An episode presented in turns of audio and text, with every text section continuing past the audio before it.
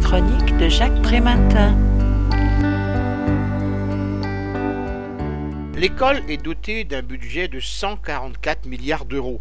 Elle emploie 1 300 000 personnes et scolarise 1 200 000 élèves, soit 23% de la population.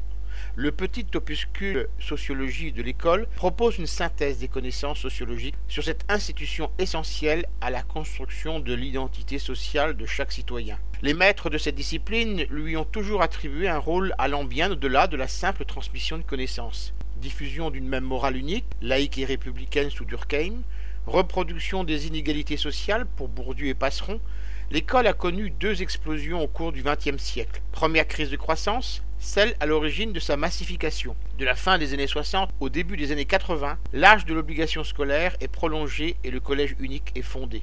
Conséquence, 100% d'une génération se retrouve scolarisée alors que seuls 54% des garçons et 57% des filles l'étaient en 1954. La seconde révolution répond à l'ambition affichée en 1989 de porter 80% d'une classe d'âge jusqu'au bac et 100% jusqu'au CAP ou au BEP. Cette tentative de démocratisation a échoué, n'ayant jamais pu dépasser la dimension quantitative, croissance du nombre d'élèves atteignant la terminale, et atteindre une dimension qualitative, réduction des inégalités sociales dans l'accès aux études. Loin de là, elle est très vite devenue ségrégative, l'accès aux différentes filières se creusant selon l'origine sociale. Ce sont bien les enfants des classes supérieures et moyennes qui passent le bac général et ceux des classes populaires le bac professionnel. Mais, au final, 71% des enfants d'inactifs ne l'obtiennent pas, alors que 92% des filles d'enseignants y arrivent. Toutes les familles ne possèdent pas les mêmes dispositions sociales aussi rentables scolairement. Ce qui a surtout changé, c'est donc la visibilité des inégalités qui apparaît tardivement, les bifurcations des trajectoires et les éliminations étant juste différées. La sociologie de l'école a multiplié les études permettant d'analyser les effets de la localisation des établissements, de la composition des classes et de la qualité des enseignants sur le destin des élèves, mais aussi d'établir les meilleures performances des filles en primaire et au collège et la réussite plus importante des enfants d'immigrés par rapport aux nationaux.